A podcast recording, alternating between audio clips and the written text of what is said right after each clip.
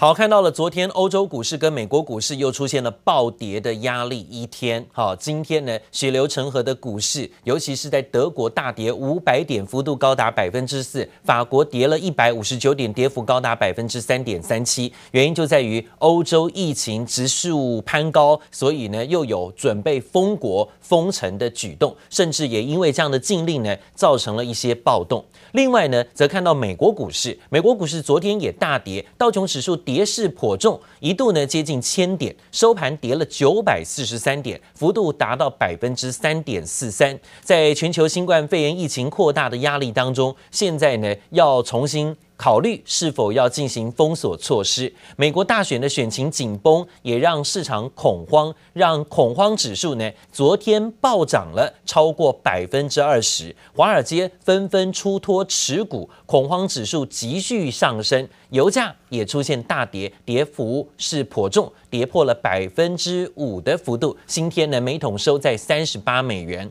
欧洲股市暴跌之后，美国股市也跟进走跌，四大指数全部跌幅都超过百分之三，而道琼指数贯破两万七千点大关，这是六月以来最大的单日下跌幅度。那我们看看在个股的表现。尽管 iPhone 十二的销售量在各国表现不错，但是美国股市当中，苹果股价持续走低。昨天呢，苹果又跌了百分之四点六的修正幅度。那包括 NVIDIA、包括超微都下挫，跌幅达到百分之四到百分之五。美国钢铁在昨天也大跌百分之七啊，都是纷纷下跌的。科技类股纳斯达克指数呢，跌幅有百分之三点七三，收在一万一千点的关卡。脸书下挫，跌幅百分之五点五，推特也跌了百分之五，亚马逊跌了百分之三点七。而在个股部分呢，包括特斯拉、包括美光，也都难以幸免，呈现震荡回测，跌幅达到百分之三到百分之四。那个别股的部分呢，则看到像是第一太阳能逆势抗跌，呈现走高。在里头当中，就看到太阳能个股啊表现最强，因为昨天它公布的财报利多表现，带动了第一太阳能大涨，幅度有百分之十三了。在所有下跌当中，唯一看到呢比较逆势抗跌的个股，而涨得比较大，幅度有百分之十三的第一太阳能，它也带动了桑炮的股价逆势上涨，幅度有百分之四点五。好，不过看到昨天美国股市跟欧洲股市大跌之后呢，今天亚洲股市要面临压力测试了。但现在看到美国期货盘出现了反弹走势，美国期货盘现在上涨幅度有百分之零点四左右啊，稍早呢涨幅更大，有百分之零点五。最新消息是美国众议院的议长佩洛西今天说话了，他说啊，只有一件事情会让川普总统会认真的看待纾困方案，好好的来谈，放下姿态。就是美国股市暴跌，美国股市暴跌的时候，川普就会急着想要加速纾困案的谈判。这番说法呢，拉动了美国期货盘震荡走高的表现，目前上涨幅度有百分之零点四以上。不过，昨天欧美股市的大跌，今天可能会让台北股市又要面对月线可能不保的风险压力。台股 ADR 的部分呢，昨天都先行表态，大跌开出。台积电跌了百分之三点二九的幅度，跌了两块八六的美金。今天呢，外资调节八千多张，台积电卖超第四名。联电 ADR 收盘跌百分之二点八三，昨天外资也调节百三万多张啊，卖超第一名，联电是卖了三万多张的。而日月光 ADR 收盘则是跌了百分之三点三九。昨天外资呢调节了六千多张左右的日月光。昨天主要的联电啦、台积电啦、日月光啊、红海啊，都是外资主要调节的指标。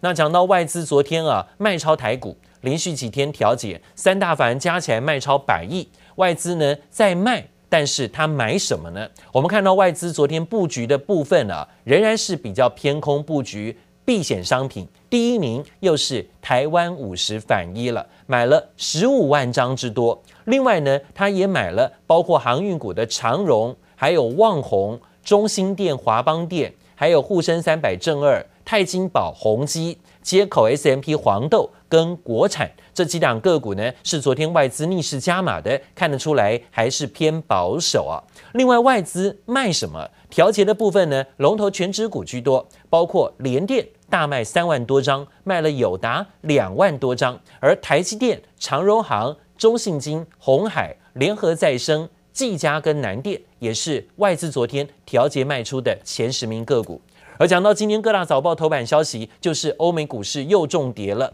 法人大卖台股，今天是压力很大哦。在德国跟法国等等欧洲国家又重新实施封锁措施，加上了美国大选的选情紧绷，倒数五天，美国跟欧洲股市呢同步出现重挫。昨天三大法人也扩大卖超台北股市超过百亿元，今天可能又要面对月线关卡。昨天好不容易惊险守住，今天又要回撤的压力。而另外呢，在个别股的部分。PCB 族群个股昨天啊也都是脸青一片，尤其是新兴电子的股价，昨天盘中震荡下挫，连续几天被法人调节。今天啊是屋漏偏逢连夜雨，ABF 载板大厂新兴被外资调降目标价跟平等之后，昨天下午啊发生在桃园厂区金传火警。这是呢，这家公司继九月昆山厂发生火警之后，短时间之内在台湾的桃园厂也发生了火灾事故。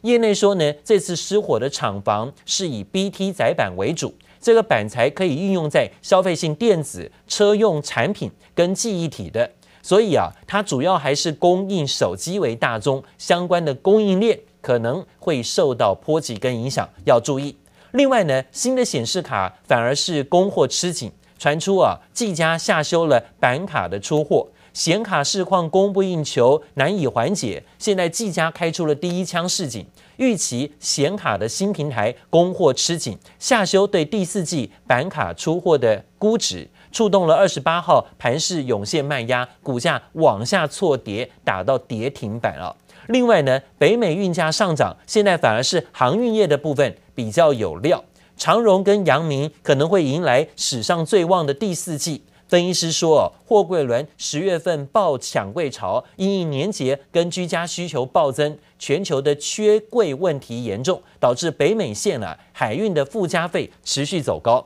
原本平稳的欧洲线也传出无柜可用啊！全球第二大的海运联盟也正在评估十一月份的欧洲线是不是要进行减班。海运市况到农历年前应该都很旺啊！目前海运业者对这样的事情都很低调，虽然是乐见其成的。之前虽然不涨价，但是依照客户各种订单需求，传出要加收服务费，所以啊，观望是否要跟进调涨运价。市场点名看好长荣、阳明、万海啊这些个股，还包括通货业的中菲航等等个股，在第四季的业绩是有表现的。那这些个股在昨天也呈现了走高反应。长荣的部分呢，也出现在外资啊避险逆势加码的个股，在拉拉回当中，外资昨天还大买啊。另外还有一个族群就是自行车、脚踏车。美利达跟国巨呢，在这个巨大呢，哦，最近都看到股价表现强势。美利达跟巨大股价抢眼，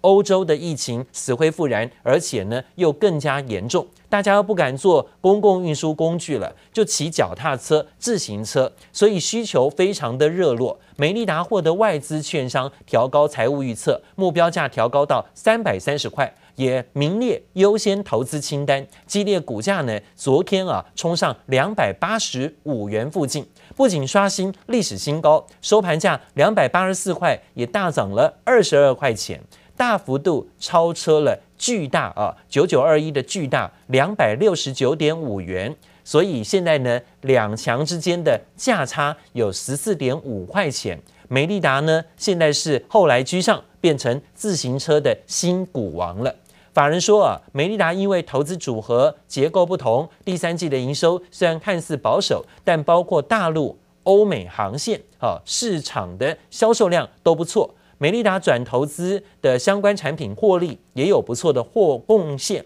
显示呢，美利达合并财报第三季的财务预测获利可期。另外啊，看到是电子业当中稳懋，稳懋的部分，昨天公布了第三季获利。大惊奇，它是生化甲晶圆代工龙头稳懋，第三季的财报、单季获利、每股盈余同创历史单季新高，前三季 EPS 是十二点三八元，完胜历年来全年的水准啊！三季赚赢全年。这展望第四季，受到五 G 客户华为的影响，稳懋的毛利率会终结连五 G。四成以上的成长记录，所以对于本季的看法比较谨慎一点，这一点倒是要注意，因为股价的部分呢出现高档震荡整理，利多反而呢没有继续冲高。好，另外吃苹果跟远端订单，现在普瑞公布的第三季也赚了一个股本。高速传输界面厂普瑞公布第三季财报，单季税后净利十点八二亿，每股净利十三点七七元，不仅创历史新高，单季就赚进超过一个股本。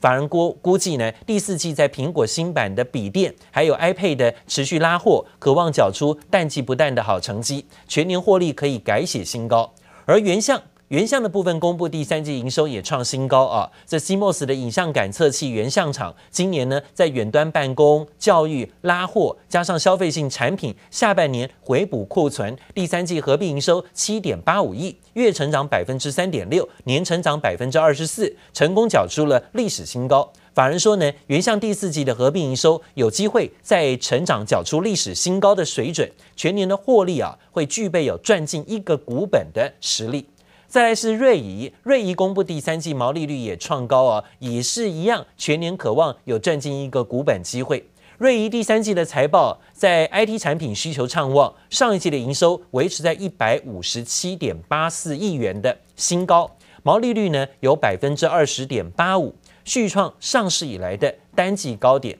虽然本业的获利亮眼，但是啊，汇损还是很大的压力啊，上一季的汇损超过六亿元。所以税后的净利是十五亿，出现季减百分之十二点九八的幅度，每股盈余三点二六元。但是今年的毛利率是冲高的，拉抬了获利表现，累计前三季的毛利率百分之十八点九，每股盈余有八点五四元。瑞仪说啊，IT 产品下半年需求很强，第四季出货也会维持在高档。预估跟第三季差不多。瑞仪强调，今年会持续转型脚步，将多资源投注在车载、高阶平板、笔电、监视器等等产品线，也会耕耘啊所谓的工业控制、医疗电竞的产品。而今年的汇率变动比较大啊，对获利的影响也是有待观察。反而说呢，瑞仪前三季的每股盈余有八点五四元，第四季的营收跟获利持平，全年有机会再赚进一个股本。